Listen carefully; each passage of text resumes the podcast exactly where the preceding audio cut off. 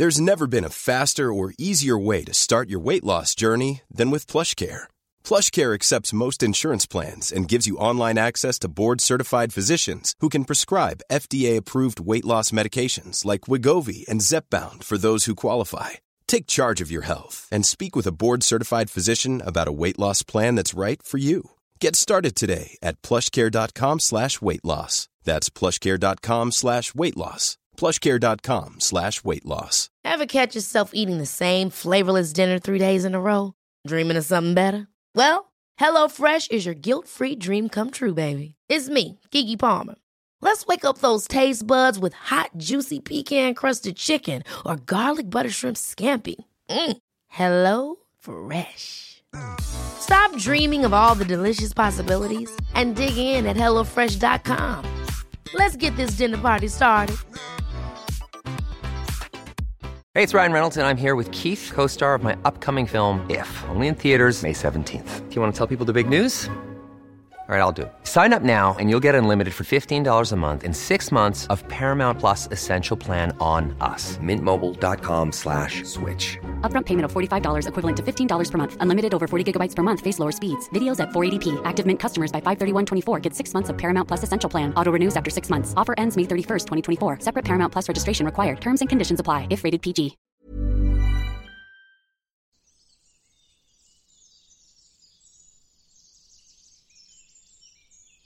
Bonjour et bienvenue dans l'Auvers du décor, mon podcast dédié au merveilleux monde des accouchements.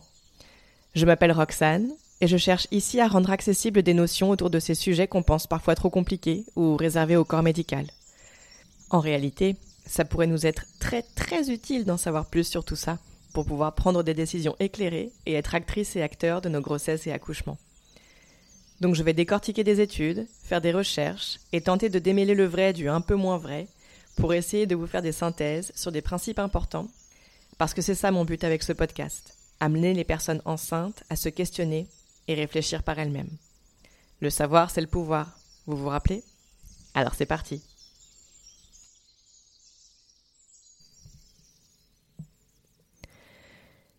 Il existe plusieurs raisons qui peuvent mener une personne enceinte à se diriger vers un enfantement physiologique. Il peut y avoir une phobie de l'hôpital d'abord, ou des aiguilles, qui peuvent influencer une décision d'accoucher de manière plus naturelle. Il peut aussi s'agir d'une décision qui s'inscrit dans une démarche plus globale, de vivre de manière plus éco-consciente, dans un mode de vie où l'on consomme peu, peu de produits animaux, une sorte de refus du système plus ou moins. On peut aussi décider d'accoucher sans péridurale parce qu'on a entendu des récits proches de soi, d'enfantement naturel ou à la maison qui se sont bien passés. Si on a été bercé par ce type de récit aussi, depuis plusieurs générations, par des mères et des grands-mères qui ont bien vécu leurs enfantements naturels. Il peut y avoir mille autres raisons d'ailleurs, j'imagine, qui sont propres à chacun et chacune, mais je pense que celles-ci reviennent pas mal. En tout cas, parmi les personnes défendant les enfantements physiologiques, il y a quand même un grand principe fondateur, et c'est la compréhension de ce que c'est que la cascade d'intervention. La cascade d'intervention, c'est cette formule qui explique que tout acte médical, mais j'irais même jusqu'à dire toute perturbation de la physiologie de l'accouchement, aussi minime soit-elle, aura un impact sur le reste de l'accouchement et sur ses suites immédiates, voire à plus long terme. Tout événement peut avoir une incidence sur le déroulé de l'accouchement. La cascade d'intervention, pour beaucoup, elle commence lorsque la personne en train d'accoucher quitte son domicile pour se rendre à l'hôpital. On l'a dit, l'hormone majeure de l'accouchement, celle qui assure des contractions efficaces, c'est l'ocytocine. Or, l'ocytocine, on en parlait dans l'épisode numéro 5, elle a besoin d'intimité pour être sécrétée et elle est fragile un peu trop d'agitation ou de stress et elle n'est plus autant sécrétée, elle devient donc moins efficace. Donc forcément, se mettre en route, s'assurer qu'on n'a rien oublié, la peur du trafic ou d'éventuels embouteillages, le lieu même de l'hôpital pas franchement hyper accueillant, l'appréhension de ne pas être suffisamment dilaté et de se faire potentiellement renvoyer chez soi, etc. Tout ça, ce sont des situations, des mini-événements qui sont bien loin de générer de l'ocytocine, évidemment, vous avez compris, et qui sont plutôt pourvoyeurs d'adrénaline, et si vous avez bien écouté l'épisode sur les hormones, vous savez que l'adrénaline, son rôle pendant l'accouchement, c'est précisément de tout stopper. Le temps qu'on se mette à l'abri et qu'on puisse mettre bébé au monde en sécurité, là en tout cas où on sécrétera moins d'adrénaline et plus d'ocytocine. Donc ça, ça explique notamment qu'on entende autant d'histoires d'accouchement qui ralentissent une fois les parents arrivés à l'hôpital. C'est de la logique. La cascade d'intervention, elle peut même commencer avant l'accouchement. Les contrôles que moi je trouve excessifs, type prise de sang ou échographie, sont de grandes génératrices de stress, et notamment l'échographie du troisième trimestre. À ce moment-là, le personnel médical peut diagnostiquer ce que le système appelle des gros bébés, ou alors des bébés en siège, ou alors avec un niveau de liquide amniotique qui serait insuffisant, etc. Des annonces comme ça, ça génère évidemment beaucoup de stress, et bien souvent pour pas grand-chose, puisque les taux d'erreur sur le poids du bébé, par exemple, sont considérables. Sachant aussi que les bébés peuvent se retourner jusqu'au dernier moment, pendant l'accouchement, et puis ils peuvent de toute façon naître dans n'importe quelle position, hein, on en parlait dans l'épisode numéro 7. Et simplement connaître le niveau de liquide amniotique présent encore euh, in utero, eh bien ce n'est pas une information suffisante pour déterminer si un bébé est inconfortable ou s'il y a un problème quel qu'il soit. Surtout que, et je vous mets les liens en description de l'épisode, mais les études sur le sujet montrent qu'il n'existe pas de méthode fiable pour mesurer le volume de liquide amniotique in utero, qu'il peut changer d'une heure à l'autre en fonction de plein de facteurs. Donc en vrai, tout ce qu'on peut tirer d'une échographie du troisième trimestre, ce sont des suppositions, des potentielles sources de stress, génératrices donc d'adrénaline, et ça, ça influe sur l'ocytocine et sur le bon déroulé de l'enfantement.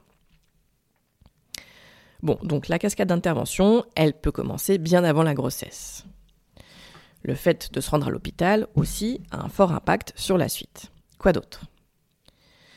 Le déclenchement par injection d'hormones de synthèse, mais aussi l'augmentation du travail par ces mêmes hormones, sont des interventions qui ne sont pas sans conséquences.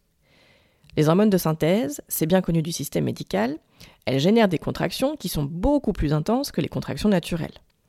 Elles sont beaucoup plus fortes et beaucoup plus rapprochées. Ça veut dire qu'elle laisse donc moins de répit à la personne en train d'accoucher, mais aussi au fœtus. Il est donc fréquent d'observer un phénomène de détresse fétale, de rythme cardiaque inquiétant, suite à l'utilisation d'hormones de synthèse.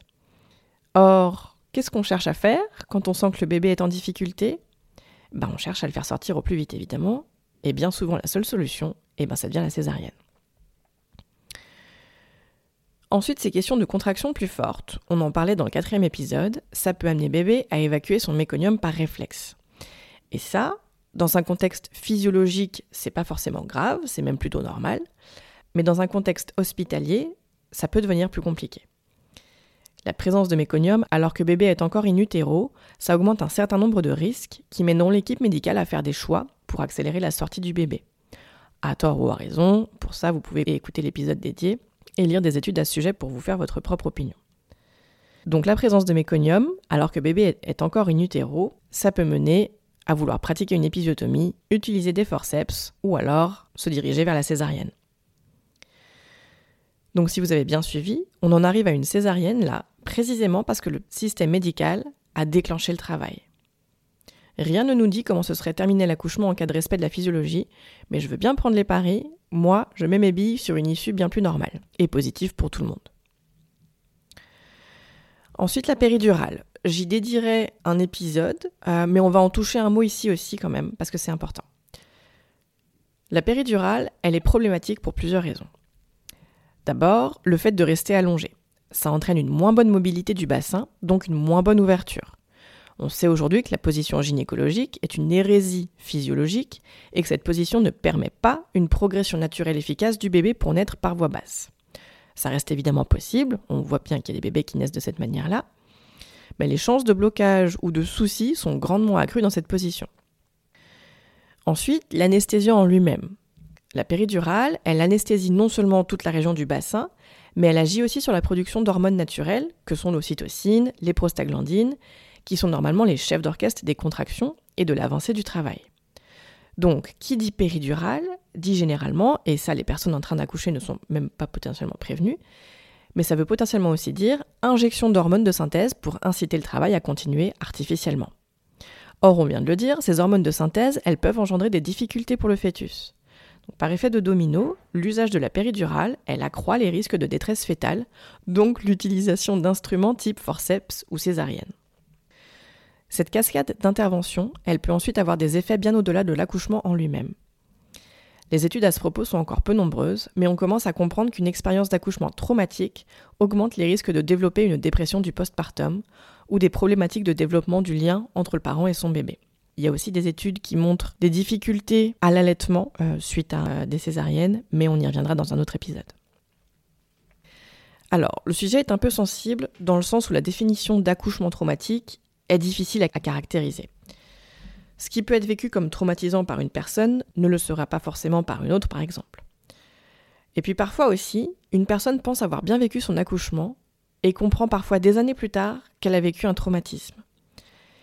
Mais le poids de la société pour qui l'important c'est que le bébé et la maman soient en bonne santé, je mets des énormes guillemets, parce que pour le système et la société, la bonne santé, ça veut simplement dire en vie, ça ne veut pas dire beaucoup d'autres choses, il n'y a pas vraiment de, nuances et eh bien cette importance-là, ce poids-là, il écrase bien souvent le ressenti propre des personnes. Un point qu'il me semble aussi important de souligner, c'est que tout dans le monde des accouchements est une question de risque. Qu'on parle d'augmentation des risques ou de réduction des risques. C'est-à-dire qu'un déclenchement augmente les risques de complications, augmente les risques de césarienne, mais ne signifie pas forcément qu'un accouchement déclenché artificiellement débouchera sur une césarienne. C'est juste une augmentation des risques. Donc oui, vous, vous avez peut-être bien vécu votre accouchement déclenché, il n'y a peut-être pas eu de problème, c'est peut-être le cas de votre tante ou d'une amie, mais les statistiques montrent une augmentation des risques. Et cette notion, elle est hyper importante parce qu'elle est fondatrice de tout raisonnement qui doit mener à une prise de décision. Mais dans le monde médical, on dirait qu'elle n'est valable qu'à sens unique. On dirait que cette notion d'augmentation de risque, elle est valable que lorsqu'elle arrange le système. Typiquement, on incite les personnes enceintes à accoucher à l'hôpital, alors que les études prouvent noir sur blanc qu'il est plus dangereux d'accoucher à l'hôpital que chez soi, là où les interventions ne seront plus possibles. Mais s'il admet qu'il est plus dangereux, s'il se met à moins intervenir, peut-être alors qu'on se rendra compte que le système n'est pas si indispensable que ça pour mettre au monde les bébés, et peut-être alors qu'il perdra sa main mise sur les naissances et sur la moitié de la population. Quand je dis la moitié de la population, j'englobe donc les femmes, les personnes trans ou non binaires, euh, donc on atteint effectivement en vérité sûrement bien plus que la, la moitié de la population. Car oui, il y a un lien entre patriarcat, surmédicalisation et industrialisation des naissances.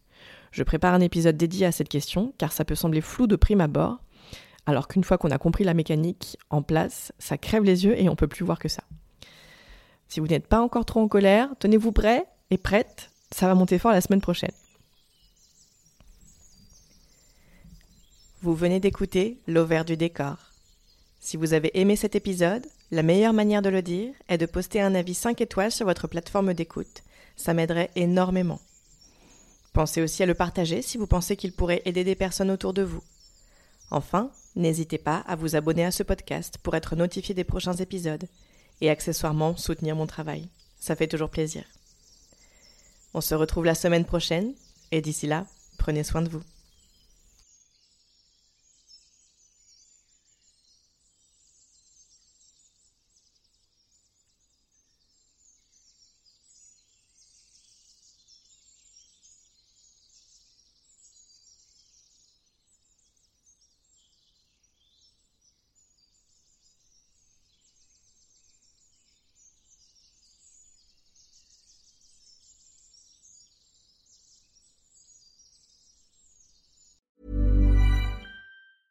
Mom deserves the best, and there's no better place to shop for Mother's Day than Whole Foods Market. They're your destination for unbeatable savings, from premium gifts to show-stopping flowers and irresistible desserts. Start by saving 33% with Prime on all body care and candles. Then get a 15-stem bunch of tulips for just $9.99 each with Prime. Round out Mom's menu with festive rosé, irresistible berry chantilly cake, and more special treats. Come celebrate Mother's Day at Whole Foods Market. Ever catch yourself eating the same flavorless dinner three days in a row? Dreaming of something better? Well, HelloFresh is your guilt-free dream come true, baby. It's me, Kiki Palmer. Let's wake up those taste buds with hot, juicy pecan-crusted chicken or garlic butter shrimp scampi. Mm. Hello Fresh. Stop dreaming of all the delicious possibilities and dig in at HelloFresh.com. Let's get this dinner party started. Hey, it's Paige DeSorbo from Giggly Squad. High quality fashion without the price tag. Say hello to Quince. I'm snagging high-end essentials like cozy cashmere sweaters, sleek leather jackets, fine jewelry, and so much more. With Quince being 50 to 80% less than similar brands. And they partner with factories that prioritize safe, ethical, and responsible manufacturing. I love that. Luxury quality within reach. Go to quince.com slash style to get free shipping and 365 day returns on your next order.